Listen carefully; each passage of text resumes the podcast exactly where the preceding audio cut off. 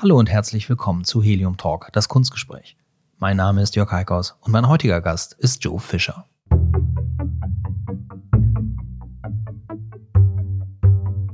Helium Talk. Ja, schon wieder zwei Wochen her, dass ich den letzten Helium Talk veröffentlicht habe. Es wird also Zeit. Zeit ist aber leider auch immer da Thema. Ich weiß nicht, wie es euch geht, aber ich wünsche mir oft, dass der Tag 48 Stunden hätte. Irgendwie liegt immer viel zu viel an. Ich weiß, wenn man, wie ich hauptsächlich Bilder schnitzt und mit tollen Künstlern Ausstellungen macht und einen kleinen Podcast herausbringt und in der Holzwerkstatt steht und ein altes Fachwerkhaus saniert und Trecker fährt und Bäume fällt und ein Buch schreibt und noch andere schöne Dinge tut, dann klingt das ja immer wie Jammern auf hohem Niveau, aber alles muss ja auch getan werden und braucht seine Zeit und davon hätte ich einfach so gerne noch viel mehr. Und zwar jeden Tag. Eure Zeit stehle ich euch heute aber schon mal nicht weiter mit einer langen Einführung. Auch wenn ich gerne schon über meine nächsten Gäste reden würde, wie die Lowbros oder Telehoneder vielleicht, die gerade erst bei mir im Studio waren. Nein, ich gehe gleich mal ran an die Fakten zu Joe Fischer.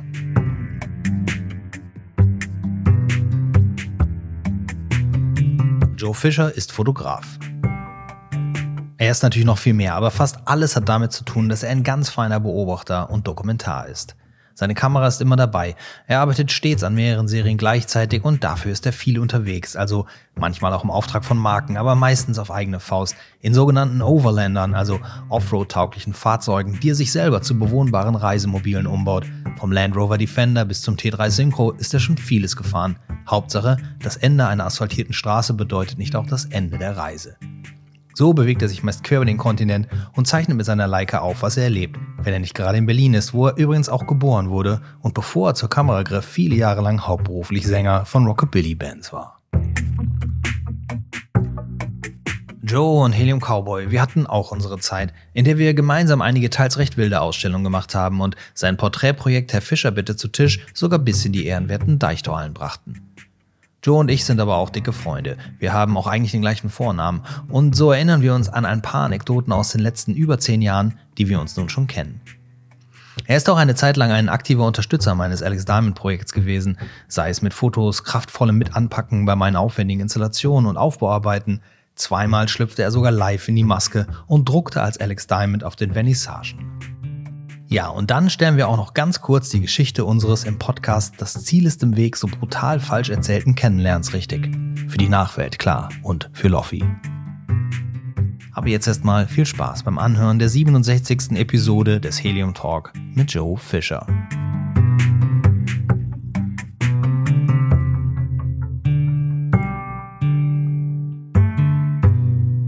Helium Talk. Joe, ich wollte eigentlich anfangen damit, dass unsere Freundschaft sich 2020 zehn Jahre jährt, also auch ein zehnjähriges feiert. Das stimmt aber gar nicht, denn wir haben uns, wir haben in 2010 angefangen zusammenzuarbeiten, aber wir haben uns 2009 kennengelernt. Richtig. Genau. Das war scheiße, hätten wir letztes Jahr noch machen müssen. Irgendwie, Stimmt, ne? genau. Gut, dann tschüss. Nein, ähm, und zwar haben wir Anfang 2009 diese Räume nicht beziehen können, weil die noch nicht renoviert waren und sind stattdessen nebenan in so einem alten, so einer großen alten dunklen Fläche untergekommen als Lager und und Büro und das war eine tolle Fläche, irgendwie so 300 Quadratmeter, schwarzer Teppichboden, schwarze Wände und da haben wir den ersten Herr Fischer bitte zu Tisch in Hamburg gemacht. Richtig, genau. Und zwar durfte da keiner von wissen. Und es waren nur geladene Gäste. Stimmt. Aber voll an dem Abend, ne? Ja, aber natürlich voll, weil ja. wir wollten ja auch, dass Leute kommen. Genau.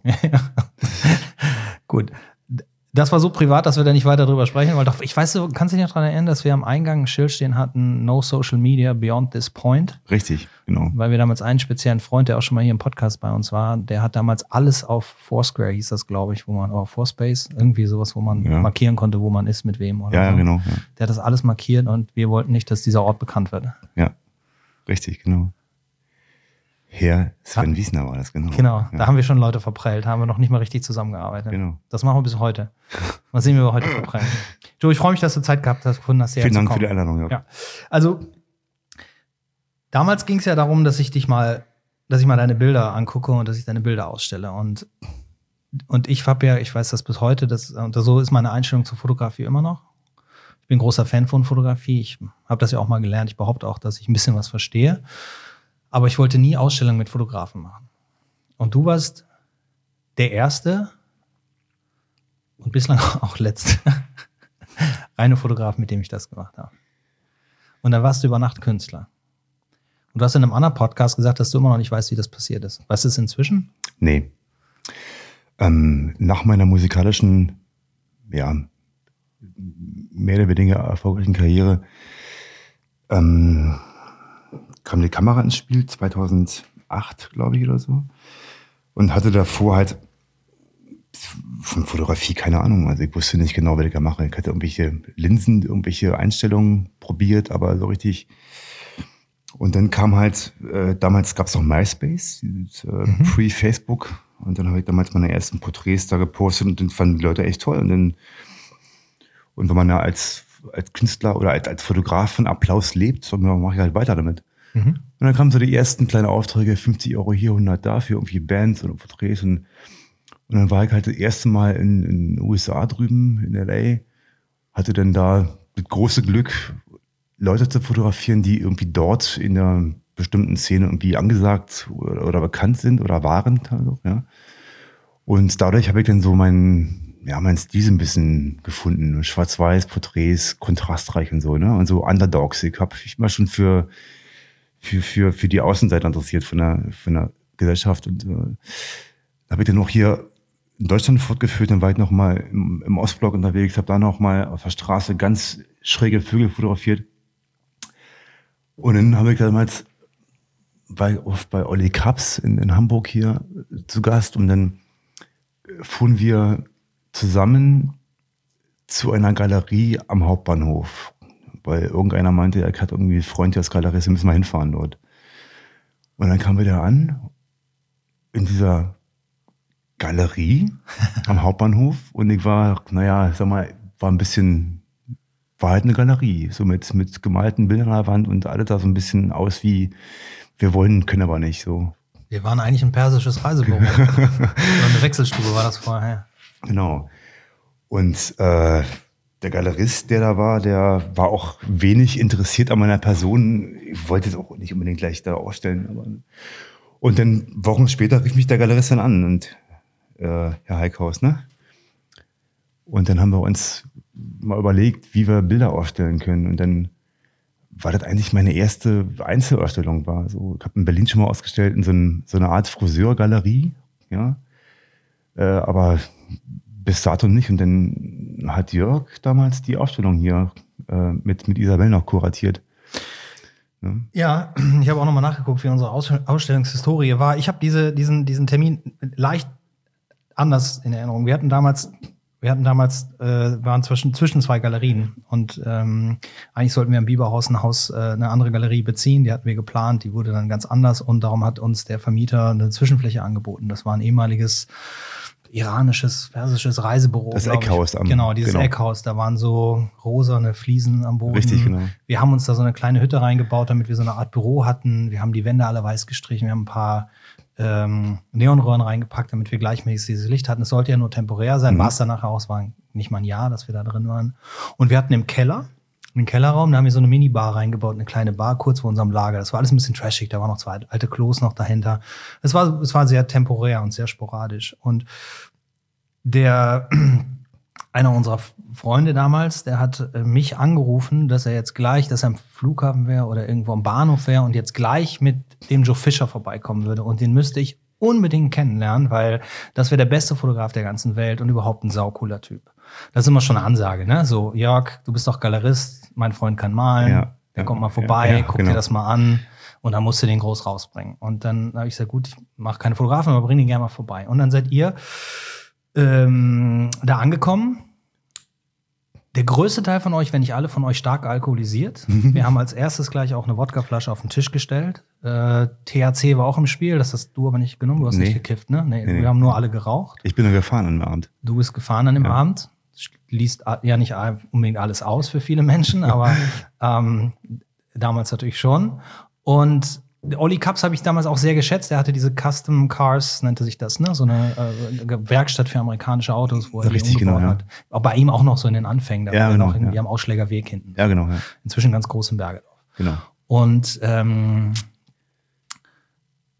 und immer wenn Leute zu mir kommen und auch heute noch oder auch damals vor allen Dingen äh, zu mir gekommen sind, als die Galerie noch viel aktiver war und mir Künstler vorstellen wollten, die ich unbedingt kennenlernen musste, war das natürlich immer so, gut, das mache ich jetzt für dich als Freund, aber normalerweise werde ich ja anders aufmerksam auf Künstler oder manchmal eben auch so. Und dann mhm. ist natürlich immer irgendwie so eine Erwartungshaltung. Und ja. das, das, das war damals eben nicht so, dass du gekommen bist, hier ist meine Mappe und das. Du wusstest auch gar nicht, wie dir geschieht, hatte ich das Gefühl. du hattest gar nicht unbedingt das, also hast dich natürlich gefreut, dass jemand kennenlernst, der vielleicht deine Bilder ausstellt.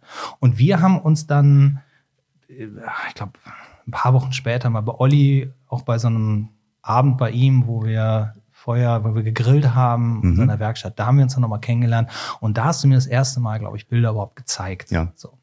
Und dann habe ich gesagt, die sind super. Und da können wir vielleicht was mitmachen. Und so ist das gekommen. Und dann, dann war das so genau. Ja, ja, genau. Ja.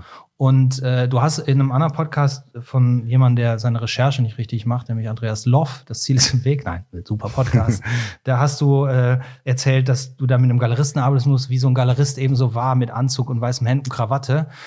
Und daraufhin habe ich ja mal ein Foto rausgesucht von unserer ersten Ausstellung Richtig mit, genau, ja. mit diesem, äh, mit einem T-Shirt und äh, äh, gut, Tätowierungen, gut, die sind ja nun mal da, aber da hatte ich damals so ein Backenbart. Kiezbart, Kiezbart. Wie, ja, oder wie so, so Wolverine oder sowas. Ja, genau, Auf jeden ja. Fall da ist auch nicht, also sah jetzt nicht nach Anzug und Krawatte aus. Ja. Da, da, ich war nicht der Galerist deines Vertrauens, aber damals lief das mit der Galerie ja sehr gut. Das funktioniert ja so ein bisschen anders zu sein. Und so äh, sind wir dazu gekommen. Dann, wie gesagt, haben wir diese erste Herr Fischer Bitte zu Tisch Ausstellung gemacht und dann haben wir, aber wie gesagt, in unserem Alter, man muss nachgucken, 2010, äh, gleich diese Messe in Berlin gemacht, mhm. diese Preview in Berlin, wo du uns auch geholfen hast beim Stand, beim Aufbau, genau. bei der Betreuung und wo wir erste Bilder von dir gezeigt haben. Und dann haben wir diese Ausstellung in Hamburg im Oktober 2010 gemacht.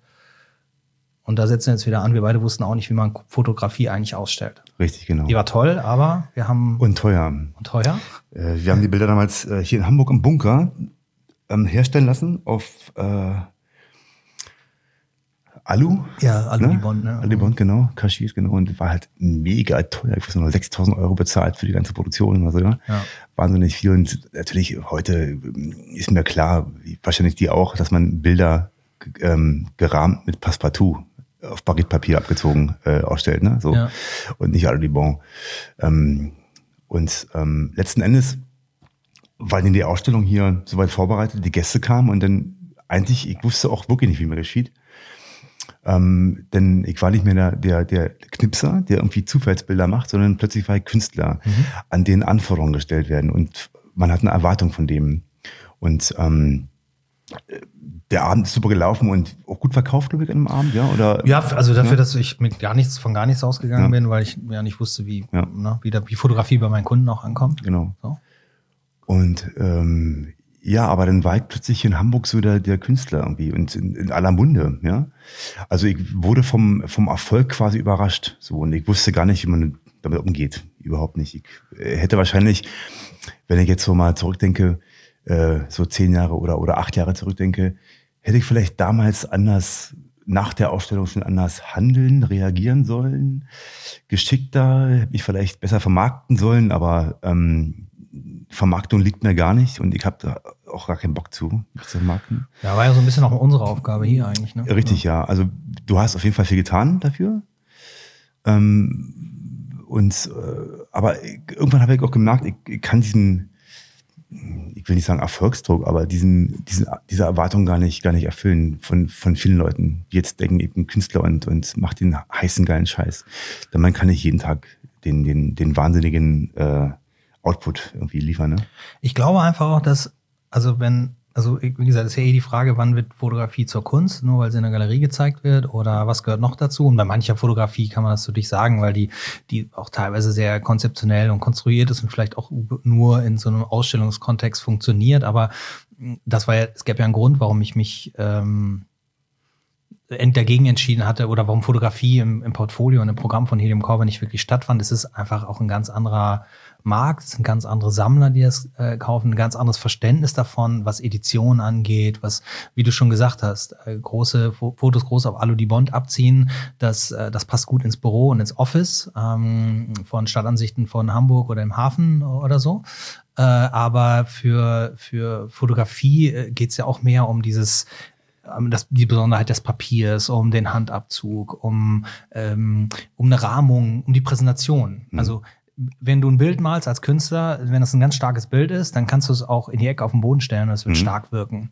Wenn du aber ein Foto, Foto machst, dann gehört diese Präsentation, wie gesagt, diese Rahmung oder eben auch entsprechend geplante Nichtrahmung und das Pa- Papier und die Materialität spielen alle eine ganz große Rolle. Und, ähm, und darum haben wir dich damals sicherlich, wir haben ja auch in den Deichtorhallen damals äh, den, den Tisch gezeigt Mhm. und sowas. Das, das hat schon irgendwie gut funktioniert, aber ich glaube, so den, den letzten Schritt aus der Tür, um einen Fotografen als Künstler groß zu machen, wäre dann tatsächlich gewesen, äh, für dich eine andere Galerie zu suchen, die sich wirklich nur um Fotografie kümmert. Da gibt's ja. auch einige. Aber das ist, wie gesagt, auch ein, auch ein relativ äh, geschlossener Markt. Wir haben tatsächlich dann auch, äh, wir haben dann nochmal, ich hatte dann ja, das war ja auch eine wirtschaftlich total bekackte Zeit eigentlich, in der Mhm. wir zusammengekommen sind. Weil 2010 ging das so gerade noch, aber ab 2008 ging's ja rapide runter mit, Mhm. äh, mit den Kunstverkäufen, mit allem. Und es war diese Krise. Und, und ich habe nämlich nochmal nachgeguckt, 2000 äh, 12, Anfang 2012 haben wir, hast du mir geholfen bei meiner Ausstellung Kunstverein Buchholz. Ähm, wir haben so viele Dinge zusammen gemacht, dann äh, ähm, haben an unserer Freundschaft gearbeitet und an der, an der Zusammenarbeit irgendwie in der Kunst, aber wir haben dann nochmal äh, die Millantor Gallery, ähm, da, die ich kuratiert habe damals, äh, 2013 war das, da habe ich dich zu eingeladen, dass du da mitmachst. Auch eine spannende Erfahrung, aber das waren so Dinge, 2013 habe ich hier fast gar keine Ausstellung gemacht Mhm. Weil es sich, ähm, weil es einfach mal, Geld konnte man auch anders verbrennen. Das wurde, das geht, also du hast halt eine schöne Party für Leute gemacht, die kommen und vielleicht ein Bier trinken, aber es hat ja keiner mehr Kunst gekauft. Und, ähm, und das war eben auch, wie gesagt, Isabel mu- musste ich dann letztendlich als letzte Mitarbeiterin irgendwann auch noch gehen lassen, um mich dann mehr zu fokussieren auf das, was ich tue. Und darum habe ich dann damals hier für Pro Bono die Millantor Gallery gemacht. Und, ähm, und wir haben dann noch mal eine Ausstellung zu dritt gemacht. Adam Eva, Alex Diamond, Mhm. Joe Fisher, die nannte sich Psycho Noise Desire. Richtig, genau. Du warst Psycho, Ja. die Mädels waren Noise, und ich war warst Desire, ja, genau. War super, die Ausstellung. Ja, haben wir die Galerie gedrittelt. Und da bist du nämlich den Weg gegangen, darum diese lange Ausführung wieder, und hast deine Fotografie, die an sich ja eigentlich als Werk dieses, dieses Psychomodell, kannst du ja gleich nochmal, äh, kannst du ja gleich noch mal Ja. was zu erzählen. Du, du hast die in eine Installation eingebettet. Ja. So, um das eben noch mehr in diese Kunst reinzuziehen. Ja. Oder den Kunstbegriff. Ich habe irgendwann begriffen, dass man halt ähm, jedem Bild einen eigenen Raum geben muss. Ne? Mhm. Also wenn du, wenn du ein Bild aufstellst in einer, in einer Galerie, ähm, dann muss jedes einzelne Bild nochmal einen Raum bekommen, dass es überhaupt wirkt, dass man sich so einlassen kann überhaupt. Ja? Mhm. Und ich hatte dann angefangen, ähm, hatte damals schon, glaube ich, davor äh, fotografiert, mehr so nebenbei. Durch, ich hatte viel Zugang zur, zur Psychobilly-Szene Mhm. durch meine Vergangenheit. Ja, weil du, weil du jahrelang mit einer Rockabilly-Band äh, durch Genau. Deutschland getourt Und ich bist kannte halt wahnsinnig viele Leute so und Veranstalter. In Walk halt in Bremen Schlachthof, hat man das erste Mal dort fotografiert.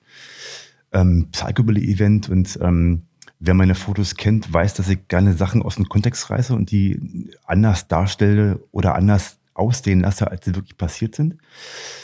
Ähm, und dann habe ich dort eben die Menschen fotografiert. Und ähm, dann kam Jörg auf die Idee mit der, mit der Ausstellung.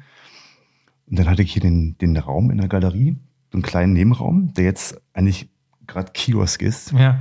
und äh, Boxraum zugleich. Ähm, bekommen, ihr den komplett blutrot dekoriert und hab ganz viel Holz reingebaut, eine Tür reingebaut und so, ne? War eine Tür drin, ne? Ja, das, der war abgeschlossen. Und Genau. oben drauf war so eine, so eine rote Damastdecke, sag ich mal. Richtig, so eine genau. Stoffdecke, Satin. Ja, ja. Satin, genau. Das war ja ein guter Puff gewesen. Totaler Puff, ja. Und dann habe ich ähm, angefangen, ähm, in Berlin in meiner Garage damals ähm, aus, aus Restholz, aus Dielen, aus Dielenrestholz, ähm, Bilderkästen zu bauen. Also keine Rahmen, sondern richtig Kästen, Schaukästen, die äh, von innen beleuchtet waren und die waren in, so handgeflaked mit, mit Metal Flakes und so, ne, mit, mit Glas davor. Und dann habe ich da, glaube ich, zehn oder zwölf Kisten aufgehängt, ja Mhm. Von diesen, von diesen Installationen. Da war auch keine, keine Fotografie mehr. Das hatte plötzlich einen anderen Geschmack bekommen. Ja, ja, es war so eine Ja. Lampe drin, so Leuchtkästen. Ne? Genau, ja, genau. Und äh, ja, das, das hat mich dann auf jeden Fall nochmal noch mal irgendwie in eine andere Richtung gedrängt, dieses Mhm. ganze Ding. So, also meine ganze Sichtweise auf Fotografie hat sich mit dieser Aufstellung auch ein bisschen geändert. So, Mhm. ne? Ja, es ist ja auch eine Form der, der, der Präsentation. Das ist auch damals wirklich sehr gut angekommen, weil es ist ja auch eine Form der Präsentation, wo du die Leute, also an sich ist diese Serie äh, Psycho äh, oder Psycho, äh, über diese Psychobilly-Szene äh, in Deutschland ist ja auch, wäre auch ein gutes, gutes Thema für eine Dokumentation. Denn im Prinzip ist auch eine gewisse Art der, der Fotografie und das, was dich zum Beispiel für mich damals auch mal ausgezeichnet hat, ist, dass du Fotos eigentlich nie aus der Distanz machst, sondern mittendrin bist. Und wenn man jetzt nochmal dieses Psycho-Billy-Szene sieht, wenn man da mit den mit den Jungs und Mädels tanzt, was ja auch eine aggressive Auseinandersetzung über die Musik hinaus sein kann, mit einer 10.000 Euro Leica am Hals, dann, dann, dann muss man irgendwie dazugehören, weil sonst funktioniert das nicht. Also nicht nur, weil man dann, vielleicht macht man noch ganz gute Fotos, aber die Leute lassen dich, dich nicht so nah daran und sowas. Und das, das hat das damals ausgezeichnet. Und darum im Nachhinein betrachtet, ich fand die Installation wirklich sehr schön mir ist im letzten Jahr, ich habe ja auch eine Box daraus mit einem Foto von, von jemandem, der mich so ein bisschen an meine Jugend erinnert. Das schöne Schwarz-Weiß-Foto, mhm. was eben auch jetzt nicht unbedingt in den 2000ern hätte entstanden sein müssen, sondern auch durchaus in den 80er Jahren mhm. hätte entstehen können, genau so. Ähm, das, äh, das, den Kasten mit, dem, mit der Glasscheibe habe ich mitgenommen in mein Haus, äh, in das Bauernhaus im Norden, um es da mhm. aufzuhängen. Und es hat leider den Transport nicht überlebt, weil das runtergefallen ist. Und jetzt hängt bei mir im Atelier nur dieses Foto. Und es reicht. Mhm. Also es, es, funktioniert wirklich hervorragend auch ohne das Ganze drumherum. Ja. Aber ich glaube, das sind so Erfahrungen, die man als Künstler auch, auch sammeln muss. Wenn man, wenn man jetzt immer nur, wenn man jetzt anfängt und sagt, ich bin Fotograf und mache immer nur das Gleiche, ähm, dann, dann funktioniert das auch nicht. Und äh, in deinem Fall war es tatsächlich, wie gesagt, immer so, das, was die Leute auch fasziniert hat, waren nicht nur deine Fotos, sondern auch das Leben drumherum, der Musiker, der zum Fotografen wird und der auch immer rastlos ist, weil das auch schon immer dein Thema war und ähm, ja, aber wie gesagt, das war dann tatsächlich auch für uns beide so die letzte. Wir haben zwischendurch noch mal so ein Projekt gemacht mit Nintendo, das war auch eine, eine Ausstellung, mhm. das, äh, Konzept Stadtkinder hieß das. Das war auch, das war auch sehr spannend. Aber ähm, äh, ich glaube, so von den, von den Ausstellungen her, was, was, was wir beide, was die Joe Fischer, der Fotograf, äh, äh, als Künstler ausmacht, sind, glaube ich, tatsächlich ähm, Herr Fischer bitte zu Tisch. Also die allererste, die wir gemacht haben, mhm. die auch besser war als die, die wir gemacht haben hier in der Ausstellung, obwohl mhm. die rappelvoll war. Da hattest du versucht, über Beiträge von den Leuten, die kommen, deine Spritkosten für die Tour. Richtig, Herr Fischer, genau. Hat auch funktioniert. Hat auch funktioniert. Da stand so ein Benzinkanister, wo die mhm. Leute Geld reintun konnten, wenn du sie fotografiert hast am Tisch. Aber das war fast schon irgendwie so zu offiziell innerhalb der Ausstellung. Das ja. erste, das inoffizielle war cool. Und dann das ganz große in den Deichtauheim. Ja, ja. So, das war schon enorm. So. Ja, ja. Da gibt's auch, ich packe in die Shownotes auch den Link zu dem Video, das gibt es bestimmt mhm. irgendwo noch, wo ich dich am Schluss da rausziehen muss. Äh, weil deine Knie blau weil deine Knie blau waren, aber die Leute dich nicht haben aufhören lassen wollen. So. ja, das war sehr schön. Und das war eigentlich so ein bisschen der Rahmen. Und danach also ich würde jetzt nicht sagen, hast du der Kunstfotografie den Rücken gedreht, gekehrt, sondern du hast dich vielleicht mehr um deine Bilder gekümmert wieder, also mehr darum gekümmert, was du fotografierst. Ja. Und weniger, ob die nachher irgendwo wirken in der Ausstellung. Richtig, genau. Also jetzt ähm, fing damit an, dass ich dann irgendwann die Leica bekommen habe, ne? So. Ja. Ähm, durch den Freund von dir, den, äh, den, ja, den Frank ähm, Größner, ja. Frank Größner, genau, der hat nämlich damals äh, mir angeboten, dass ich eine Leica kaufen kann. Die war dann die war auch noch neu, also die war nicht gebraucht. Da war eine M9 damals, ja, 2011 oder 12, glaube ich, gewesen, ne? 12, 11. Ja, 11 oder 12 genau. ja, genau. Und die Kamera war gebraucht, aber halt wirklich wie neu. Und dann habe ich dazu drei Linsen gekauft, irgendwie zusammen, ich, für 14.000 Euro mhm. oder 16.000 Euro. Und da war nämlich die Gage von Nintendo damals, die verbraten so, ja. für die Kamera, genau. Ähm, und dann ähm, habe ich die Leica bekommen und habe dann nochmal Fotografie komplett neu erfahren müssen. So, also teilweise auch schmerzhaft, weil ich äh, natürlich mit der Nikon, mit, mit dem Autofokus super einfach Bilder machen konnte. Ja. Und plötzlich war da eine Kamera, die funktioniert manuell ja. und die musst du auch manuell fokussieren, also scharf stellen. Und ich glaube, da hat sich mein Blickwinkel auf Dinge extrem geändert nochmal, dass man merkt, man, man kann nicht ranzoomen, man muss halt rangehen. Mhm. Und dadurch kam auch diese, was du vorhin erwähnt hast, diese mittendrin sein, so, ne? Ja. Ähm, und da hat sich meine Fotografie nochmal geändert. Und dann war mir das auch gar nicht wichtig, dass irgendwelche Leute das wahnsinnig toll von mir tun, sondern das kam, ich habe auch gar nicht bewusst so fotografiert. Das kam, ich habe immer gemerkt, jetzt vor kurzem auch wieder, dass das einfach ähm, für mich eine Sprache geworden ist, dass man einfach sein, sein, sein Leben, sein Tun, sein Handeln in, in Bildern darstellt. Mhm. Und ich habe auch jahrelang einen Blog betrieben, ich mache den immer noch weiter, aber gerade ein bisschen weniger als, als früher. Ähm, der hatte auch immer wahnsinnig viele Aufrufe, da habe ich einfach meinen Alltag fotografiert. Mhm. Um mich herum, weil ich tue, wo ich hinfahre, wenn ich gerade rede oder mein Kaffee heiß oder kalt ist. Und immer in Schwarz-Weiß. Und das war halt so eine immer ziemlich melancholische Darstellung meines Lebens. Und ähm, genau, also ich wollte auch niemals der fröhliche Fotograf sein, der lustige, bunte Bilder macht von tollen Sachen oder so. Oder mit Gegenlicht oder, oder ich konnte das auch gar nicht, weil ich bin auch kein fröhlicher Mensch. Ja. ja? Also ich kann schon lustig sein, aber ich bin jetzt kein durchweg fröhlicher Mensch, der aufsteht morgen und sagt, der Tag ist geil. So, ne? Mhm. Ähm, deshalb sind meine Bilder auch immer so, wie sie sind. Ne? So, und die sollen auch, sind auch manchmal übertrieben melancholisch, hat aber auch einen Grund. Mhm. Weil ich möchte, wahrscheinlich klingt es jetzt wahrscheinlich völlig überzogen, aber denke mal, dass man, wenn man künstlerisch arbeitet, was ja eigentlich doch schon, jetzt kann man, jetzt kann ich wirklich behaupten, dass es eine Form von Kunst ist, die mhm. Fotografie. Mhm. Ähm, und in, in meinem Genre arbeiten nicht viele Fotografen so. Also es gibt ein paar amerikanische Fotografen, die so arbeiten und darum gehöre ich eigentlich zu den mehr zum amerikanischen Genre, so diese künstlerische Dokumentarfotografie. Ja. ja. Und ähm, das sind alles so Typen, die so ein bisschen ich will nicht sagen, die sind nicht gescheitert, aber die haben so ein, so ein, so ein, so Last Cowboy Image mhm. an sich so ein bisschen, ne? Und das, da habe ich auch immer gelebt so und ich bin auch so groß geworden und von daher bin ich einfach so. Ne? Mhm. Und aber ich fühle mich in dieser Rolle sehr wohl.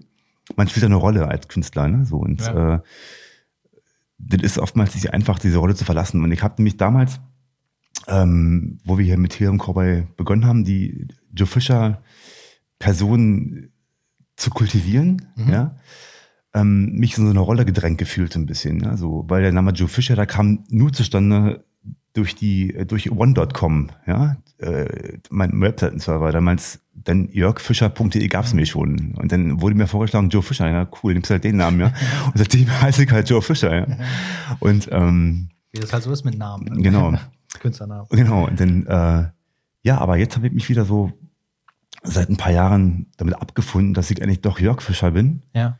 Und damit wunderbar leben kann. Und ähm, das war auch nicht leicht, diesen, diesen Joe Fischer, diesen, diesen Charakter aufrechtzuerhalten für mich. Das war ein, ist eine riesen Aufgabe, weil ich konnte mein eigenes Leben gar nicht mehr führen. Ne? Ich, ich glaube, dass was, was sowas, also ich glaube auch noch viel mehr, wenn man, wenn man, wenn man fotografiert und wenn man wie du eben, wie gesagt, viel dokumentarisch fotografiert, wo du über unterwegs bist was für Menschen du fotografierst, äh, dass du dich in deinen alten Volvo setzt und irgendwie in den Balkan runterfährst, um da ähm, Menschen auf dem Land, auf dem Dorf zu fotografieren, am Wegesrand einfach anzuhalten, zu fotografieren oder auch die Reise in Südamerika und sowas.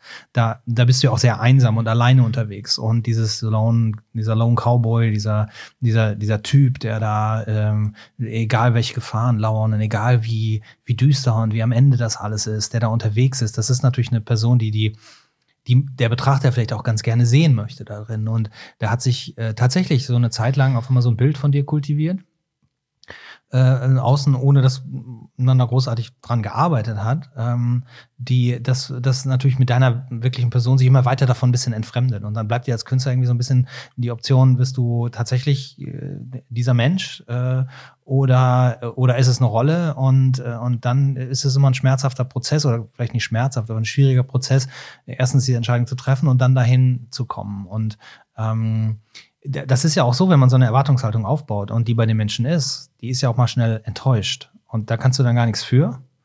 Aber dann sind auf einmal Leute sauer auf dich oder wollen das nicht mehr, dass du bist oder sowas. Und, und dafür ist man eben einfach auch nicht Celebrity genug, dass man davon leben kann. Wenn du jetzt Miley Cyrus wirst, dann wäre das ja okay, weil das würde ja immer noch Millionen bringen. so. Und du kannst immer noch sagen, ist mir doch scheißegal, was ihr da draußen denkt. Ich mache trotzdem die geilsten Filme und die beste Musik. Hm. So. Aber wenn man natürlich davon leben muss, dass man auch ab und zu mal Bilder verkauft und Aufträge bekommt, dann kann das auch mal schnell im Weg stehen. Ne? So. Und du, du bist, du hast das ja tatsächlich aber auch, also Hast du das, hast du das dadurch geschafft, dass du äh, dich zurückgezogen hast oder hast du es dadurch geschafft, dass du versuchst hast, ein anderes Output zu machen? Ich meine, über die Leica bist du ja auch so ein bisschen in diese Leica-Welt reingekommen. Mhm. Und da ist ja schon mal eine Präse, eine ganz andere Akzeptanz für den Fotografen. Und jetzt, mhm. da geht es nicht unbedingt nur noch um die Person.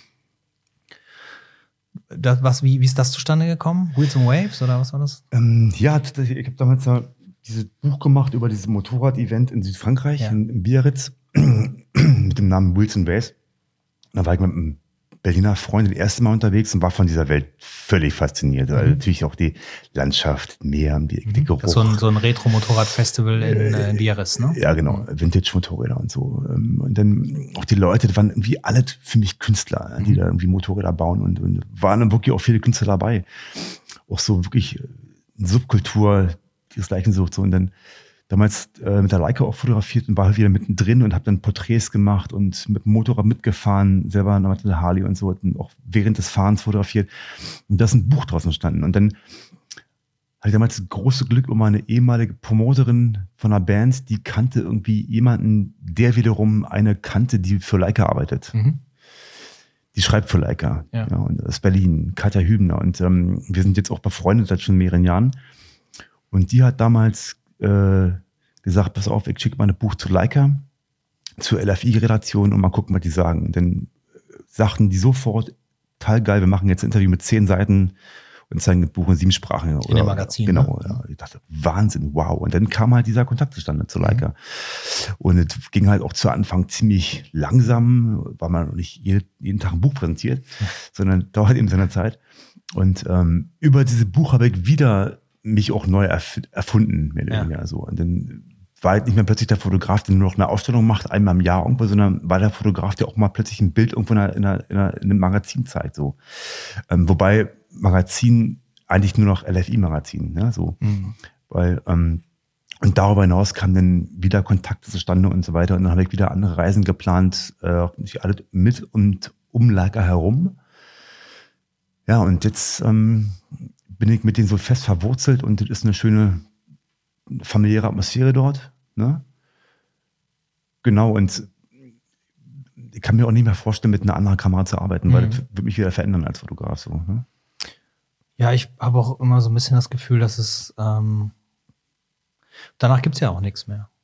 Also man kann natürlich noch anders fotografieren und man kann diese ganze Hasselblatt- und Mittelformatschiene und Studio und sowas machen. Aber für Fotografen wie dich, der wie gesagt ja auch immer noch sehr viel unterwegs ist, ähm, ist das, glaube ich, auch das beste Werkzeug. Und ich glaube, das ist ja was, wenn, wenn man sich als, äh, als Mensch eben auch, je älter und erfahrener man wird, desto besser sollte eigentlich auch das Werkzeug sein, mit dem man arbeitet.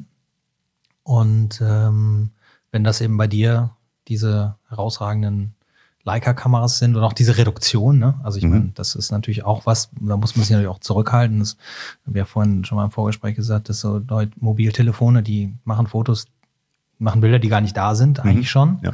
Aber irgendwie fehlt denen auch unglaublich viel. Ähm, und mit der Leica machst du an einem Abend vielleicht auch mal 10, 20 Bilder, die die dann am nächsten Tag gar nicht mehr so, gar nicht mehr so sind, dass sie dann auch dein, dein Atelier verlassen. Ne? Mhm. So. Und, äh, und das hat viel mehr davon, wie man, wie man früher, früher fotografiert, dass man eben nochmal äh, Fotos macht und dann geht man in die Dunkelkammer und dann guckt man, was ist eigentlich daraus Mhm. geworden, weil dieses kleine Display hinten drauf, das, was auch eine Leica heutzutage hat, reicht ja nicht. Nee. So. Um wirklich beurteilen zu können, ob das ein Foto ist, was du rauslassen möchtest. Wie entscheidest du denn eigentlich, was ein gutes Foto ist? Weil ich meine, dafür, dass du als, als du hauptberuflich als Fotograf arbeitest, hast du ja jetzt auch nicht, also die, die meisten Instagrammer und äh, wie nennen sie mal Influencer haben ein zehnfach höheres Foto-Output als du. Mhm. Die brauchen das vielleicht auch. Aber wie entscheidest du denn, dass, ähm, was ein gutes Foto ist? Also von dir jetzt. So, das hängt von ganz vielen Faktoren ab, ne? Also zu, auch von der Tagesform, ne? So, Ja. Also wenn ich jetzt irgendwie, also die meisten Fotos entstehen ja auf Reisen irgendwie, ne? Also Ja. ich zeige eigentlich kaum Auftragsarbeiten, die zeige ich eigentlich bei Instagram oder bei Facebook eigentlich kaum. Ja. Also, weil das äh, wäre auch äh, vermessen jetzt, ähm, wenn man den Kunden schon Geld erknüpft, noch als Portfoliobild zu nehmen. Das tue ich eben nicht. Und darum zeige ich eigentlich ausschließlich meine eigenen Sachen, die mir so einfallen und aus mir rauskommen. Äh, manchmal wirkt ein Foto auch nur in einer, in einer ganz bestimmten Serie zusammen mit anderen Fotos. Äh, Einzelbilder wirken auch manchmal, aber die müssen in einem bestimmten Augenblick entstanden sein, in einer bestimmten Verfassung. Und wenn ich dann diese, diese, diese, diese Verfassung wiedererleben kann, in der das Foto entstanden ist, dann kann ich es zeigen. Ansonsten geht das nicht. So, ne?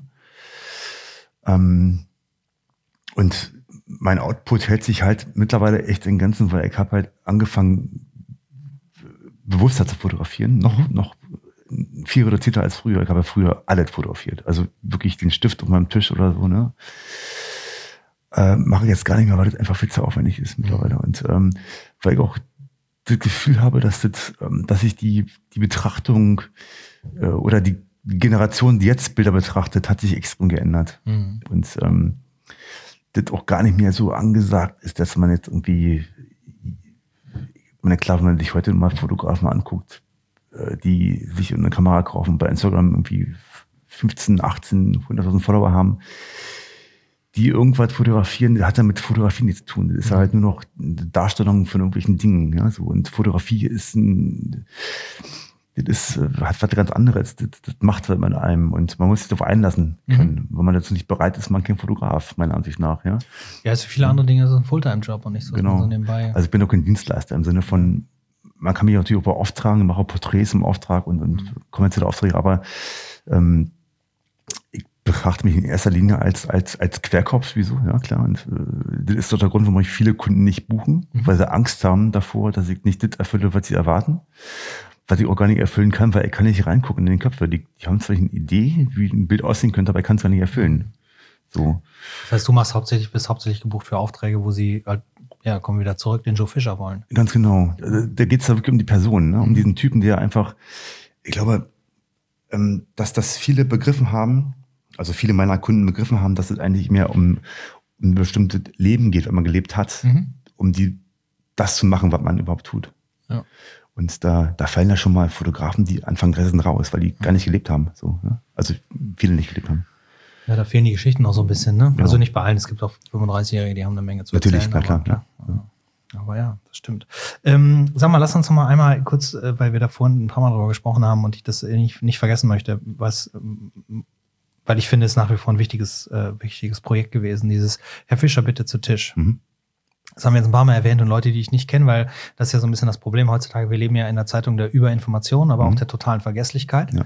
Das heißt, das, was vor, vor zwei Jahren war oder das, was vor vier Monaten war, taucht in deinem Instagram oder Facebook-Stream ja nicht mehr auf. Das mhm. heißt, Leute, die dich jetzt kennenlernen und einmal da durchscrollen, denken, Mensch, der Typ baut alte Autos äh, zu, zu, zu Reisemobilen um und fotografiert die dann und verkauft die dann. Ne? Mal ganz böse gesprochen. Mhm. Das ist bei mir genauso, wenn man ja. am falschen Moment in mein Portfolio reingeht, Richtig, genau. denkt man, was macht der eigentlich? Der mhm. ist doch kein Künstler ja, oder der ist doch kein, was, was auch immer. Wenn, ne? wenn du nur so eine kurze Facette hast. Das heißt, wenn die Leute jetzt, wenn wir jetzt von Herr Fischer bitte zu Tisch äh, reden, dann denken die Leute natürlich meistens daran, dass du lecker gekocht hast und was genau. du auch schon gemacht hast, klar, aber was damit nichts zu tun hat. Herr Fischer bitte zu Tisch war ja ein äh, sehr frühes Porträtprojekt von dir. Das erste eigentlich überhaupt, erste, ja. ja. Und das ist entstanden in meiner damaligen Wohnung in Berlin-Friedenau. Hm. Hatte ich mich, äh, eine, du warst doch von der Wohnung, ne? Ja. Yeah. Eine ziemlich große Altbauwohnung, ne? Ja, sehr schöne Wohnung. Und da hatte ich ein Zimmer als Atelier so äh, benutzt und dann ähm, hatte damals meine Freundin irgendwie so einen Beistelltisch wegwerfen wollen, ja, so diesen äh, Mahagoni-Imitat-Tisch irgendwie, ja. so. Und dann habe ich diesen Tisch dann behalten und dann äh, damals war mein Bekanntenkreis also von, von Flüchtlingen Bekannten noch viel größer als heute. Mhm. Und hatte dann auch damals schon gern gekocht und habe dann einfach Leute eingeladen. So. Mhm. Und habe die dann an diesem Tisch fotografiert, also ohne Konzept, ohne Plan, ohne Idee. Ich wollte nur Porträts machen bei den ja. Leuten. Und der Tisch hat ähm, damals wahrscheinlich unbewusst dazu ähm, beigetragen, dass ich eine bestimmte Distanz halten konnte. Dass die Leute mhm. keine Angst vor der Kamera haben, sondern einfach dieser Tisch dazwischen ist. Der ist relativ klein. Und der eine Brücke schafft mhm. zwischen dem Fotografen und dem Fotografierten so, ne? Und dann habe ich die ersten Bilder gemacht und dann, ähm, dann war ich halt bei Olli Kaps in Hamburg, mhm. ja, damals, noch im Aufschlägerweg und habe dann da den Tisch gemacht. Dann war auch Ralf Becker da und so ein paar Hamburger äh, Leute aus der Autowelt, weil damals dort extrem verwurzelt waren, diese ganze Autowelt. Ja, und dann plötzlich kamen dann immer mehr Leute aus Hamburg dazu. Und dann wurde das die eigentliche, ich mach mal kurz ein Foto zu, einer, zu einem Projekt. Mhm. So, dann musste dem ganzen Kind einen Namen geben, ja. Und ähm, plötzlich bekam ich Anrufe und Mails von, von, von Leuten aus, aus Lippstadt oder Köln oder so oder mhm. auch aus Hamburg nochmal oder aus Leipzig, Dresden habe ich diese Tischtour damals mit Finja mhm. damals gemacht. Ne? Und dann äh, waren wir unterwegs, teilweise im Auto wochenlang und dann in der Schweiz und, und sonst wo. Habe dann wirklich hunderte Menschen an diesem Tisch fotografiert und habe auch von jedem Geschichten erfahren. Mhm. Ähm, nicht jeder hat Geschichten erzählt, aber viele haben dann den Tisch so genutzt als so ähm, mal abladen kurz, weil da hat sich ja angeboten. Ich bin ein guter Zuhörer und, und kann durch Nein sagen. Und dann habe ich Geschichten mitgenommen, die, die ich erstmal verarbeiten musste, so richtig, ja. Und, in, und im Bild kannst du was da gar nicht erzählen. Ne? Nee. Ja, es war eine besondere, es war halt also auch diese besondere Perspektive. Man muss sich das halt auch so vorstellen. Also die, du hast diesen Tisch genommen, längs aufgebaut, dahinter einen Stuhl gestellt, das war Mhm. auch mal der gleiche Stuhl. Mhm. Ähm, dahinter hattest du eine, so eine Abdeckplane, aber jetzt keine so ein Fotografentuch, sondern das war, da waren Ölflecken drauf. Ich hatte äh, diesen, diesen Baumwoll, ja. äh, zwei Baumwollbahnen äh, zusammennähen lassen, Mhm. von meiner Mutter damals noch. Ja. Und hab den in der Badewanne eigentlich äh, dunkelgrau einfärben wollen. Ja. Aber es hat mir echt misslungen. Dann war der halt fleckig so, ne? Ja. Das, aber das war nachher auch charmant Mhm. bei dem ganzen Ding. So. Das gehörte dazu. Und dann hast du auf der einen Seite gehockt, gekniet vor diesem Tisch, Ja. quasi so, dass du deine, deine Ellbogen auf den Tisch auflegen konntest und links und rechts von dir standen zwei große Lichtboxen. Genau. Und durch diese Lichtboxen haben natürlich die Leute, die am Tisch sitzen, sich von dir fotografieren lassen. Wer schon mal in so Lichtboxen gesessen hat oder im Scheinwerferlicht stand, weiß, außer den Scheinwerfern und dem, was unmittelbar vor einem ist, sieht man nicht viel. Das heißt, dadurch hast du die Leute auch rausgenommen aus so, einer, aus so, einem, aus so einem Ort, wo vielleicht doch ganz viele Leute drumherum standen, entweder Mhm. weil sie warteten darauf, Ja. dass sie auch an den Tisch reinkommen. Und auf einmal entsteht so ein Moment, so ein intimer Moment Mhm. zwischen dir und demjenigen, den du porträtierst. Und das führt halt dazu, dass man natürlich eine ganz andere Art von, von Porträt macht, weil man, also am Anfang viele Leute, die du gekannt hast, da war es dann so, hey Joe, alles klar und so. Und Mhm. irgendwann war es halt so der Punkt, ja, Joe Fischer, so, und wer bist du? Mhm. So, und ich glaube, das hat so ein bisschen das Besondere an diesen Porträts ausgemacht. Ich würde auch mal behaupten wollen, dass in den Anfängen von Facebook, die ja in Deutschland noch nicht ganz so lange äh, zurückliegen, also als das Projekt quasi anfing, es unglaublich viele Porträtbilder von Menschen, die an deinem Tisch saßen, waren auf einmal alle dieses Herr Fischer, bitte zu Tisch Porträtbild. Wahnsinnig viele, ja. Ja, leider natürlich wie immer ohne Nennung und ohne Verlinkung, aber Ja. gut, so ist das halt. Ähm, aber das war, das war wie, ja, das war wie gesagt ein, äh, ein Projekt, was, äh, was wir, wie gesagt, wir zweimal hier gemacht haben und dann einmal in der langen Nacht der Museen in Deichtorhallen gemacht haben. Mhm. Und dann ähm, war es aber irgendwann auch wie bei vielen dieser Projekte, war es dann auch das Thema, ja, und du hast diese Tour mit Finja gemacht. Finja äh, Rosenbaum hier, äh, ehemalige Mitarbeiterin von Mhm. Helium Cowboy. Ähm, und äh, da seid ihr quer durch Deutschland gefahren und habt den Tisch überall aufgebaut. Ja. Also es war wie so eine Tour früher mit der Mhm. Band eigentlich. Genau. Wie bei der Band, genau. Eigentlich nur ähm, natürlich viel angenehmer, aber finde ja halt als, als Mensch total angenehm ist. Und äh, die Band das ganze Gegenteil von war. ja, naja. Ja. Ähm, war eine sehr, sehr, sehr schöne, war eine Touren, war nicht Ja, eine. Tour, eine Touren Ja, und waren sehr schöne, so eine Fahrten und ähm, hab da auch über mich sehr viel gelernt, Mhm. so selber und, und äh, auch viel Schmerz erfahren an diesem, diesem Tischprojekt. Und der Grund, warum es jetzt gerade nicht gibt, Mhm. ist ja nicht tot oder so, oder kann man ja wieder aufleben lassen. Ich hatte auch schon ein paar Ideen, aber ich weiß noch nicht, wann ich das machen wollte, aber war eigentlich der, dass ich mich da an diesem Tisch extrem verbrannt habe. Mhm. So, weil ähm, ich wollte nicht immer dieselben Platten auflegen. Mhm.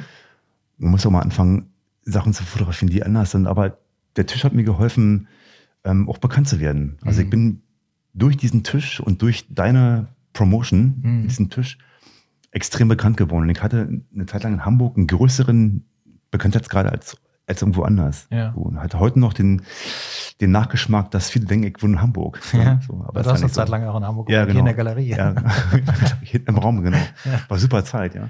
Ja. Ähm, genau, aber der, der Tisch, also der ist immer, immer bei mir. Mhm. Ähm, und, und viele kennen ihn noch, natürlich, die jetzt so äh, mich kennenlernen, die kennen ihn nicht mehr. Die sehen mich als, als äh, ja, Autohändler, aber bin ich eigentlich gar nicht. Ja, sorry, Ähm. das wollte ich nicht aufbringen, aber da kommen wir gleich noch zu. Aber den Tisch, gibt- den gibt's noch, der steht bei euch in der Der, Wohnung. den Tisch, den, der, der ist versiegelt in einer, jetzt in einer Werkstatt. Ah, okay. Ja, Ja. ich habe jetzt eine Werkstatt mit, mit Frick zusammen. Mhm. Da wo ich jetzt wohne in der alten Villa. Da ist hinten so eine miese Werkstatt, da ist der Tisch Mhm. komplett äh, abgeschirmt von der Außenwelt, wird da gehütet wie mein, mein drittes Ei, ne? So, Mhm. und äh, alles ist einsatzbereit, mehr oder weniger. Ne? Okay. Ich Also- warte nur noch auf den, auf den Tag X, wo ich dann sage, ich fahr jetzt da los, mach einen Tisch. Ja. Ne? So. Ja, das muss man, ja, Mhm. muss man auch richtig lustig. Ich meine, das sind ja auch unglaublich viele Porträts geworden. Und wie gesagt, auch bei der Millonter Gallery hast du den, glaube ich, zweimal hintereinander aufgebaut. Da ne? sind tausende Bilder entstanden, ja. ja. Ja, ja, das ist ein sehr schönes Projekt. Also wie gesagt, also ich, auch dazu packe ich vielleicht nochmal den Link rein. Ich glaube, Isabel hatte damals, einen, also unsere, meine, meine Managerin hier in der Galerie, Isabel Abel, hatte einen tollen Text dazu geschrieben, der uns auch Ja. sehr geholfen hat, dann das Es gibt mal ja noch einen. Film von, von Arthur und, und äh, Tobias Faust. Den gibt's dazu, ja auch noch, stimmt. Der fängt damit an, dass du hinten in, in meiner Werkstatt, wo du auch geschlafen hast, Den Kram zusammenpacke und dann losfahre und so. aber wo du auch erstmal Gitarre spielst. Stimmt, stimmt, genau, ja. Das war schön. Gut, das werde ich verlinken. Ähm, dann ähm, äh, kommen wir, kommen wir zu dem, zu dem anderen großen Thema. Also wenn man, äh, das war früher schon ein großes Thema, aber wenn man heutzutage, wie gesagt, äh, mal guckt, was du so machst, dann sieht man vor allen Dingen, dass du unglaublich viel reist, unglaublich viel unterwegs bist. Mhm. Ähm, was, wie gesagt, für deine Fotografie natürlich auch sehr wichtig ist, weil wenn du nur in Hamburg und Berlin fotografieren würdest, dann, ja, dann das auch eingeschränkt. Also zumindest die Art und Weise, wie du fotografierst und was du fotografierst. Und ähm, in den letzten Jahren ist es mehr und mehr dazu gekommen, dass du eben nicht nur dich um das Reiseziel und das, was da passiert und die Fotografie kümmerst, sondern auch tatsächlich um das Mobil, mit dem du unterwegs bist. Mhm. Darum, das mit dem Autohändler war ungerecht. Du bist eher der Konstrukteur von ja, irrsinnigen Reisemobilen. Mhm. Also so, also wie nennst du das nochmal? Overlander, oder? Overlanding Mobiles, ja, ja. Ist ja so ein Overlanding kommt dann aus Australien, ist eigentlich mhm. der Begriff aus Australien. Weil damals mussten die Leute in Australien extrem beide Strecken zurücklegen äh, mhm. äh, und die mussten halt ein Fahrzeug haben, was funktioniert. So, ne? Mhm. Und ähm, möglichst Allrad tauglich. Also. Und ähm, mein Einstieg in diese Welt war ein bisschen schmerzhaft, ja. weil ähm, also ich bin ich fahre wahnsinnig gerne Auto und brauche auch dieses Alleinsein im Auto. Ich muss stundenlang geradeaus fahren, höre dazu meine, meine Musik irgendwie meistens so Bluegrass, Country oder, mhm. oder Blues oder auch wirklich schrägen Jazz und muss dann allein sein und dann einfach für mich fahren und ich brauche diese Erfahrung, mhm. im wahrsten Sinne des Wortes, ja, so. Und ähm, irgendwann vor, vor zweieinhalb Jahren, ähm, Weihnachten, meine Eltern sitze ich so da und mache eBay Kleinanzeigen auf und sehe einen Land Rover Defender. Mhm. Eine 110er lange Version, ja, komplett ausgerüstet mit allem für 10,5. Ja, okay, der Preis ist vielleicht ein bisschen billig, aber guck's dir mal an. Und dann haben wir den Wagen gekauft. Äh, am zweiten Weihnachtsfeiertag mhm. für 10,5. Der hatte keinen TÜV, der hatte einen Haufen Baustellen. Und dachte so, ah, machst du so nebenbei ein bisschen, aber so. natürlich war das dann letzten Endes eine Vollrestauration. Ne? Ja auch nach, nach Pristina gefahren, nach, nach einem Jahr versuchen, äh, den Wagen irgendwie zum Rollen zu bringen bin ich in der Pristina gefahren in Kosovo und habe den Wagen dort sechs Wochen lang restaurieren lassen. So. Mhm. Und dann war der auch äh, fit danach, war auch wie neu, aber ich habe den dann einfach verkauft danach, weil ich war einfach genervt von diesem Auto, weil mhm. mir so viel Energie kostet und viel Geld kostet. Ja, aber du hast ja. den ja von, wie gesagt, von einem, von einem äh, fragwürdigen Zustand hin zu einem extremen, ähm, extrem schicken und funktionalen Reisemobil umgebaut. Richtig, also das genau. klingt so sechs Wochen nach Pristina. Da hast du eine Werkstatt gefunden, die haben ja. den einmal komplett auseinandergebaut. Die haben den komplett, komplett wieder aufgebaut. Du genau. hast den ganzen Innenausbau gemacht mhm. und mal versucht rauszufinden, wie kann man mit so einem Mobil eigentlich unterwegs sein, weil die Orte, an die du fährst, sind ja eigentlich Orte, die schwer erreichbar sind mit, mit einem Smart oder einem weiß gar nicht, anderen Audi 4 oder sowas. Ja, der Vorteil an so einem Auto ist, du kannst halt daheim fahren, wo anders längst umgedreht mhm. sind. Ne? So. Mhm. Und ähm, ich habe diesen Wagen halt eher in ausgebaut, komplett autark quasi mhm. äh, gebaut, dass ich damit wirklich 14 Tage irgendwo stehen kann im Outback oder so, was ja in Europa eigentlich schwer ist. Aber ja. ähm, Europa und, Skandinavien. Also. Ja, und mein Plan anfangs, also der Grund für den Wagen war eigentlich der, weil ich wollte nach Kasachstan. Mhm. Ich weiß nicht warum, weil ich wollte nach Kasachstan. Ich hatte mal eine, eine Doku auf Arte gesehen über Kasachstan und den fand ich halt berührend und beeindruckend, landschaftlich und so, Menschen hier. Mhm. Und dann war der Plan Kasachstan geboren. Ne? Und dann habe ich diesen Wagen gekauft und wollte nach Kasachstan fahren. Natürlich, der Wagen hätte bis dahin nicht, nicht mal die Ansatzweise geschafft. Ja. ja, und dann letzten Endes ging es dann so weit, dann habe ich irgendwie, eben dann war ich bei der Restauration dabei und dann habe ich auch immer wieder gepostet auf Facebook und dann kamen immer mehr Leute an, die dann ebenfalls den Wagen dort restaurieren lassen wollten in Pristina und dann parallel habe ich dann bei einem Freund im Sommer gewohnt äh, für, für drei Wochen lang in der Uckermark, ein bisschen am Haus geholfen und wollte da so ein so zehn Leute vereinen, die sich so kennen aus Berlin, die so Defender fahren. Ne? Und dann hatte ich daraus ein Treffen entwickelt. Jetzt mache ich auch noch ein Festival in der mhm. Uckermark, ist ein 4x4 Overland Festival. Da geht's wirklich nur um Reisen mit dem Allradfahrzeug, also gar nicht Offroad, sondern nur Reisen. Da gibt's auch Vorträge und so, da gibt's ein Lagerfeuer. Und das sind meistens Leute, die auch sich so ein Auto ausgebaut haben und damit unterwegs sind. Genau, also nicht nur Defender, auch wirklich Reise-LKWs ja. äh, bis hin zum Fiat Panda 504 mit mhm. Dachzelt, also ja. die schrägsten für unterwegs. Und es sind Leute dabei, die sind wahnsinnig viel gereist oder auch Leute, die anfangen zu reisen, die sich Informationen abholen wollen und so. Ne? Mhm. Ist ein sehr schönes Treffen und das mache ich jetzt zum dritten Mal in diesem Jahr. Genau. Und jetzt bin ich so in dieser ganzen ganzen Welt so verankert. Ne? Mhm. Und das ist eine wahnsinnig schöne Welt, weil dort kann man Geschichten erfahren, die man sonst niemals irgendwo hören würde oder lesen würde. unfassbare Reiseerlebnisse von Leuten. Mhm. Und ähm, die tragen dazu bei, dass mein, mein, meine Fern, Fernsucht immer größer wird. Mhm. So, und darum bin ich jetzt wieder dabei. Jetzt habe ich diesen, diesen Synchro gebaut, ne? Mhm. Diesen T3 Synchro und ähm, habe aber jetzt gemerkt, der Wagen ist nichts für mich. Mir fehlt die lange Haube vorne. Mhm. Und eigentlich war der Defender ja vorher für mich nicht das optimale Auto, weil der einfach zu, zu, zu laut war. Der Ja. war zu lahm. So Ja. unbequem. Unbequem, genau. Und wollte dann den optimalen Reisewagen haben, aber den gibt's gar nicht. Mhm. Man braucht eigentlich für jede Reise einen speziellen Wagen. So. Und dann habe ich mir halt diesen Synchro gekauft, weil ich dachte, der hat einen Platz, da kannst du drin arbeiten, kannst du mal drin, drin wohnen, mal eine Woche Mhm. irgendwie, ja. Geht auch, aber der, der Motor ist zu lahm. Damit Mhm. kannst du, äh, damit, damit fährst du nicht mal kurz nach Kasachstan. Mhm. Und da gibt's auch keine Teile mehr für dort. Und letzten Endes ist doch der beste Reisewagen der Defender. Und darum verkaufe ich jetzt einen Synchro gerade und, und kaufe jetzt einen Defender nächste Woche. Mhm. So, einfach los. Ne? Und sag mal, dann, wenn man dir tatsächlich folgt, was ich nur jedem empfehlen kann, ähm, denn du erzählst tatsächlich Geschichten äh, bei Instagram und keine Stories, ähm, dann bist du ja manchmal auch, machst, zeigst du so ein Foto und da ist vielleicht ein Lagerfeuer im Wald und sonst ist da nichts. Und äh, klar, manchmal bist du mit deiner Freundin Kerstin unterwegs, aber ganz oft bist du ja auch alleine unterwegs. Ähm, wie hältst du die Einsamkeit aus? Was machst du dann, wenn du da gehst früh ins Bett, stehst mit den dem ersten Sonnenlicht auf, was ja in Skandinavien um diese Jahreszeit eigentlich gar nicht existiert. Auf vielen Reisen habe ich, bin ja früher mit dem Volvo gefahren, mhm. damals, ähm, Anfangszeiten der Fotografie. Ähm, da hatte ich eigentlich, eigentlich ging es mir da nur ums Fahren, Mhm. um dieses weg aus Berlin flüchten, Mhm. weg von meiner Vergangenheit, Ja. mit alles weglassen und, und ähm, an anderen Orten irgendwie fröhlich zu sein. Weil in Berlin konnte ich nicht fröhlich sein, weil an jeder Ecke lauert eine vergangene Geschichte. Mhm. Und ähm, habe aber dann irgendwann ähm, angefangen, meine Gitarre einzupacken. so Mhm. Und dann, man fotografiert, ich musiziere im Auto, singe, Mhm. Habe auch mal Langeweile, auch sehr gerne. Einfach mal Ja, muss man auch aushalten können, ja. sitze und gucke. so Mhm. ähm, Oder stell den Wagen wo ab und laufe irgendwo rum, Mhm. stundenlang. Oder was oft passiert, ich lerne Leute kennen. Mhm. Also das passiert einfach so. Und ich werde oft eingeladen zu Leuten nach Hause Mhm. und, und mache dann Fotos so. Und die zeigen manchmal aber auch erst, vielleicht nie, aber vielleicht erst ein Jahr später. Mhm. Wo denn die, meine Follower gar nicht begreifen, warum diese Bild gerade gezeigt wird. Ja. Bin ich denn das gerade da? Also eigentlich könnte ich, ähm, eigentlich denken viele von mir, ich bin gerade noch in Norwegen. Mhm. So, ne? Aber nicht überall gibt es auch irgendwie Netz, ne? Also wo du bist, da sie ja- überall. Ja, genau. Das ist ja auch noch Stellen Also, dieser Welt, die sind nicht abgedeckt. Mal kurz auf die Frage zurückzukommen, weil ich dann so tour, Mhm. wenn ich unterwegs bin. Also ich habe ja angefangen, meine, meine eigene Gitarre zu bauen, Mhm. die Cigarbox-Gitarren. Ah ja, genau. Genau. Und ähm, habe mir also jetzt schon drei eigene gebaut, drei Cigarbox-Gitarren und die sind immer besser geworden ne, im Laufe der Zeit. Und ich habe mal eine dabei. So eine ganz kleine ist es, ne? Mhm. Und die ist verstärkbar mit so einem 15 Watt Verstärker, Okay. bisschen Marshall-Batterieverstärker.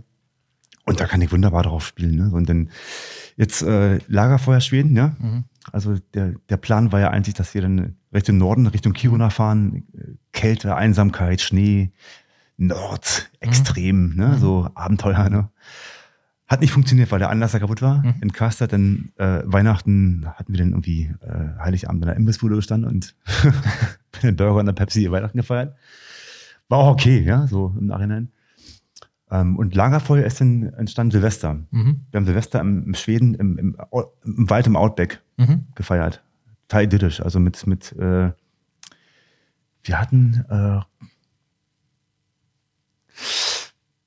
erst hatten wir Miles Davis gehört, Mhm. ja, und danach Charlie Parker, Mhm. Lagerfeuer, Cremant und dann war der Abend gerettet. Ne? So, Ja. genau. Ich finde ja sowieso, das ist halt, ich, ähm, diese, diese Faszination für, für Feuer und Lagerfeuer ist bei mir auch schon in frühester Kindheit geprägt worden durch meine Zeit bei, ähm, bei Pfadfindern und dieses, äh, dieses ständige Reisen, was ich eigentlich auch seitdem ich mm, ja, 15 bin, äh, schon mache. Äh, Habe ich ja schon mal meinem Kumpel damals Interrail gemacht, als es noch ein bisschen abenteuerlicher war als heute sicherlich. Und Feuer war immer was. Und wenn ich jetzt oben an meinem Haus bin und wo ich auch alleine bin, oder selbst wenn meine Familie da ist und denen es zu kalt ist oder zu regnerisch, dann ähm, gehe ich raus an meine Feuerstelle und dann mache ich das Feuer an. Und wenn es regnet, setzt man sich halt einen Cowboyhut auf, dann regnet es nicht mehr. Mhm. Und dann mache ich das Feuer an und dann bin ich da auch, also da ist auch nichts, da ist auch nur dunkel drum zu, außer das Feuer. Und dann stehe ich da und, und bin halt komplett bei mir. Mhm. So. Und das ist halt so ein, diese, diese Einsamkeit und was du sagst, diese im Prinzip Langeweile, weil ich meine, ich glaube, für die meisten Menschen ist es fast schon unvorstellbar, mal eine halbe Stunde irgendwo auf einer Stelle zu sitzen. Außer man meditiert, das ist natürlich mhm. auch was anderes wiederum, aber macht, kann ja auch nicht jeder, macht ja auch nicht jeder. Aber du hast halt in unserem Leben heutzutage keine Momente mehr, die nur noch dir gehören. Und, ähm, und dann wird so Einsamkeit, also wie gesagt, auch ich, wenn ich da oben bin, da ist nichts und wenn ich alleine bin und an meinem Feuer stehe, würden manche Leute sagen, das ist auch ganz schön bescheuert. Aber es gibt nichts Schöneres manchmal, als nur die Flammen zu gucken und nachzudenken, bis die Flammen erlischen. Viele Menschen äh, haben solche Augenblicke im Leben, mhm. aber die haben dann sofort den Anspruch, das zu teilen, mhm. diese Einsamkeit. Also ja. ist nicht mehr einsam, so, ne? Ja. Und dann macht es ein bisschen kaputt. Also ich habe ja auch gemerkt in meinem Umfeld, man, man macht irgendwas, man trifft sich oder mhm. so und sofort wird es bei Instagram gepostet, sofort eine Story gemacht, ne? Ja. Und das macht den Augenblick so ein bisschen kaputt. Ja. Ne? So, und ähm, ich habe mich darum auch bei meinem Joe Fischer Fotografen-Account so ein bisschen jetzt zurückgezogen, weil mhm. mich das nervt, ähm, dass man irgendwie immer präsent sein muss mhm. irgendwie und ja, ist aber natürlich so ein Spagat, den man irgendwie gehen muss. Auf der einen Seite sind wir, auch du bist natürlich davon abhängig, dass du, dass du Jobs hast oder ab und zu Fotos verkaufst. Du musst ja auch, das muss ja auch finanziert werden. Du kannst ja jetzt nicht äh, äh, davon leben, dass du Autos umbaust und, äh, und, und nur reist. Ich meine, man kann eingeschränkt leben, das, das geht natürlich auch, klar, aber das hat ja auch, ähm, auch, auch seine Grenzen. Ähm, aber das heißt, es ist natürlich auch, also es ist immer, es ist immer ein bisschen dieser Spagat zwischen, ähm, das ist wir sind beide auf eine gewisse Art und Weise Personen des öffentlichen Lebens. Leute hören mir beim Podcast zu, die hören dir beim Podcast zu, die gucken, was du online machst, die finden deine Fotos sehr gut, die mögen, dass ich Kunst mache, die mögen, also die mögen das, was mhm. wir tun. Auf eine gewisse Art und Weise sind wir Personen des öffentlichen Lebens, ohne mhm. jetzt davon allein leben zu können. Ja. Ähm, und dann ist es natürlich manchmal auch bei mir so, ich mache das auch gar nicht oft und manchmal auch gar nicht unbedingt so gerne, weil es mich halt raus hält und abhält von dem, was ich eigentlich machen möchte. Darum passiert das bei mir sehr oft zeitversetzt, aber ich finde es dann trotzdem, ich weiß, ich stehe am Lagerfeuer und dann mache ich ein Foto. Und ganz oft mache ich ein Foto beim, am Lager, nicht jedes Mal, aber wenn ich ein Foto vom Lagerfeuer mache, was dann nachher in meiner Story landet irgendwann, ist ein Foto, das ich zum Beispiel ähm, Yvonne schicke, die in Hamburg sitzt mhm. mit äh, meinen Kindern und eben nicht da oben mit mir am Haus mhm. ist, um sie ein bisschen neidisch zu machen, vielleicht. Ja. Aber es ist meine Frau. Und da kann man das auch mal machen. Aber ich würde das jetzt in dem Moment nicht posten. Mhm. So. Und ähm, oder um meinem Freund Mario zu signalisieren, der anderthalb Kilometer weiter wohnt, ich stehe am Lagerfeuer. Mhm. Wenn der Bock und Zeit hat, auf ein Bier mit mir da oben, dann setzt er sich eben auf sein Motorrad oder seine Karre und kommt eben rum. Ja. Aber trotzdem denke ich dann irgendwann, das ist auch ein Moment, der vielleicht gar nicht so unwichtig ist, mit den Leuten zu teilen, damit sie auch verstehen, warum das, was man, also damit sie mich auch besser verstehen. Es gibt ja jetzt nicht, es kommt ja jetzt nicht äh, jede Woche eine Zeitung und Zeitschrift auf dich zu und sagt, erklären Sie mal, Herr Fischer, warum Sie da, was machen Sie da eigentlich so? Und, und dann, dann ist es irgendwie so ein bisschen, habe ich auch manchmal das Gefühl, auch ganz schön, wenn man so manche Momente teilt. Aber wenn ich, ich, ich möchte das immer noch steuern und in der Kontrolle haben. Und wenn du unterwegs bist und du postest, du bist in Norwegen, bist vielleicht schon in Berlin. Und äh, wenn ich poste, ich bin in Cowboyland in meinem Haus, hat immer noch niemand das Haus gesehen, außer er war da, weil die Fotos sind immer noch weg vom Haus mhm. oder vielleicht mal ein Detail. Mhm. So. Und ähm, und das ist immer, dann macht man, da sind wir beide uns auch ein bisschen ähnlich. Also wir haben nicht nur den gleichen Vornamen, wir haben so ein paar Sachen, glaube ich, auch in unserer Vergangenheit, wo wir uns so ein bisschen, ja, wir hätten uns auch schon früher kennenlernen können und wahrscheinlich ganz gut verstanden. Mhm. Ähm, du machst das ja auch manchmal, dass du so Selbstporträts von dir machst. Mhm. Wenn man keine Selfies mit ausgestrecktem Arm oder Selfie-Stick, aber man macht ja manchmal ein Porträt von sich. Mhm. Und das, was viele Leute vielleicht auch immer nicht verstehen, ähm, äh, neulich hatte ich unter einem Foto von mir hier in der Galerie zwei schöne Hashtags. Das eine war Who fucking cares und Hashtag das andere äh, Hashtag Go bankrupt already. Also Leute mögen das auch nicht unbedingt, wenn man mhm. sich so viel Mühe gibt, damit ein Porträt zu machen, ein Selbstporträt zu machen. Ähm, aber das sind ja Fotos, die entstehen, wo, wo, also bei mir in meinem Fall zum Beispiel, ich versuche auch einzufangen, so bin ich tatsächlich. Also auch wenn es ein Foto ist vor meinen Bildern in meinem Atelier, es ist nun mal mein fucking Atelier und es ist nun mal, ich bin nun mal draußen in der Natur und ich äh, hacke nicht Holz irgendwie in einem, in einem Wochenendferien-Workshop für Manager. Mhm. So. Und, ähm, und ich habe ein Boxgym draußen auf dem Land, wo die meisten Leute wahrscheinlich sagen, oh, das ist mir zu kalt hier draußen. Mhm. So. Aber du hast diesen Wagen umgebaut und bleibst vielleicht mit einem kaputten Anlasser auf dieser romantischen Tour nach äh, ne, äh, äh an den nördlichsten Punkt Europas irgendwie liegen in einem in einer schwedischen Kleinstadt und isst Pommes und Burger Heiligabend. Es ist nicht unbedingt immer romantisch, aber es ist nur das, was wir machen. Es ist authentisch. Gehört dazu, ja. Ja. Genau. Und in, in, genau in solchen Augenblicken mache ich von mir manchmal ein Selbstporträt, Mhm. um ähm, vielleicht auch für mich selber äh, in ein paar Jahren zu sagen, ey, guck mal, da warst du in meinem Cast da. Mhm. Und hast diesen Moment so, so gefühlt, so erlebt. Ja. ne? Und nicht, nicht unbedingt jetzt, dass man den Leuten zeigen kann, wie cool ich aussehe oder was ich so habe. sondern Da geht's eigentlich eben um auch ein bisschen Selbstreflexion vielleicht, dass man Mhm. sich mal selber erkennt. Mhm. Also ein Spiegelbild ist ja nicht ein Spiegelbild. Man muss sich auf dem Foto selber erkennen und vor allem auch mögen. Und ähm, mir fiel es so an, äh, früher immer sehr schwer, natürlich als Musiker früher immer viel gepostet. Ne? Man Ja, war halt cool, man musste halt irgendwie cool aussehen. Aber mittlerweile haben diese Fotos von mir einen anderen Geschmack bekommen. So ein Mhm. bisschen irgendwie, ähm, ich sehe mich ja selber so, wie ich wirklich bin. Mhm. War auch teilweise schmerzhaft so. Aber es ist gut, das gemacht zu haben. Ich mache Mhm. ja von mir so alle Vierteljahre mal so ein Porträt in verschiedenen Positionen. Mhm. Ähm, genau, und das tut aber gut. So. Ja, finde ich auch. Man will ein bisschen länger ins Spiegel gucken. Das kommt bei mir ja zu Hause meistens zu kurz, weil keine Zeit dafür da ist. Ja. Zum Rasieren inzwischen ganz gut. Ja. Aber, ja. ja, so, haben, so wandelt man sich natürlich auch über die Zeit, klar. Aber wie gesagt, ich weiß, was ich, alles, was ich eigentlich damit sagen wollte, es gehört auch ein bisschen dazu und trotzdem ist es auch irgendwie furchtbar, dass alles ständig immer irgendwie geteilt werden soll und muss. Ähm, aber wir sind natürlich, leben natürlich in einer Zeit, wo das auch dazugehört und eben auch irgendwie wichtig ist. Ja. Und äh, aber haben wir ja vorhin auch schon festgestellt, es ist auch gar, eigentlich gar keine Zeit dafür da, das alles zu gucken, was alle so machen. Äh, und dann, glaube ich, haben die meisten Menschen auch immer noch so eine gewisse Insicht, obwohl sie alles nach außen posten. Mhm. Und selbst wenn nachher 250 Leute sich deine Story angeguckt haben, wo du über das Eis schlitterst oder am Lagerfeuer stehst, haben von den 250 Leuten oder von was ich jetzt eben gesagt habe, ähm, die Zahl haben vielleicht auch nur 30 Prozent tatsächlich bis zum Ende zugeguckt. Mhm. Ich habe das bei meinem letzten Podcast wieder festgestellt. Ich habe ja wirklich inzwischen viele Hörer, also für meine Verhältnisse viele Mhm. Hörer. Ich bin da wirklich ganz zufrieden mit. Und meinen letzten Podcast mit Jonathan Levine, den ich ja mal mache, wo wir mal so wie zwei alte Männer über die scheiß Kunstwelt Mhm. reden und was alles nicht mehr so läuft und jetzt auch mal langsam konkret werden wollen, was man vielleicht besser machen kann, womit wir uns auch keine Freunde machen werden. Mhm. Aber wir wollen uns auch keine Freunde machen. Wir machen das Ganze schon so ewig und ja, egal. Ähm, und da habe ich in, äh, da habe ich, da ist, ist äh, technisch was schiefgegangen, so dass äh, wir eigentlich nur 45 Minuten machen, also Aufnahme retten konnte. Mhm. Und die endet eigentlich mit einem sehr starken Satz von Jonathan, aber danach werden wir erst richtig produktiv. Und dann habe ich das da abgebrochen, dann habe ich ein bisschen Musik von Jonathans Band eingespielt, ein kurzes Schlusswort gesprochen und nochmal am Schluss eingespielt. Was anderes, was ich noch retten konnte. Jonathan verabschiedet sich bei jedem unserer Podcasts immer mit ähm, äh, Goodbye und Tschüss. So, das ist Mhm. immer sein Ding bei jedem Podcast. Und ähm, und das habe ich noch eingespielt und dann wird nochmal Cyclone Static, seine Band, spiele ich nochmal laut ein. Und dann kommt am Schluss noch ein Snippet, den ich gerettet habe aus dem letzten Gespräch, wo ich, den ich eigentlich total witzig finde. Wo Jonathan gesagt hat, hey, we keep losing ourselves. Und ich dann darauf antworte, yeah, I'm being kicked out of my own podcast. Und das ist das letzte Ding. Mhm. Und ich glaube, da sind die meisten Leute schon wieder weg. Ja. Das hört niemand. Und das sind immer so die Juwelen und Ostereier, wie am Ende eines Films. Mhm. Müssen wir uns Ja. auch noch was überlegen. Für. Nee, aber so, das ist so, ich glaube, die Aufmerksamkeitsspanne heutzutage, die ist auch nicht mehr so zu bekommen bei den Leuten. Und wenn wir jetzt, kommen wir nochmal zum Schluss jetzt auf deine Fotografie zurück. Das, was für mich persönlich auch Fotografie ausmacht, ist, also im Prinzip kann jeder, und wir lernen das ja heutzutage mehr und mehr, wir können Fotos innerhalb von Sekunden erkennen, weil wir drüber scrollen. Mhm.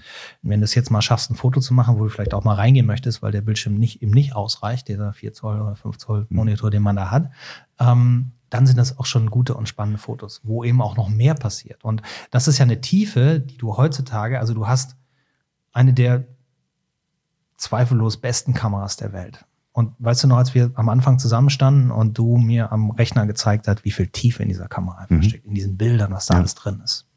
Das bekommt ja außer dir und Leuten, die sich da tatsächlich für interessieren und die mal in dieser Auflösung auch sehen können, Mhm. keiner mehr mit. Mhm. Ist das frustrierend für dich? Total. Und darum ist äh, auch der Entschluss gefallen, dass ich meinen Instagram-Account ähm, wenig betreibe nur Mhm. noch. Ja? Ich habe jetzt diesen anderen Joe Fisher On the Road Account Ja. äh, kreiert vor einem Jahr oder so. Mhm.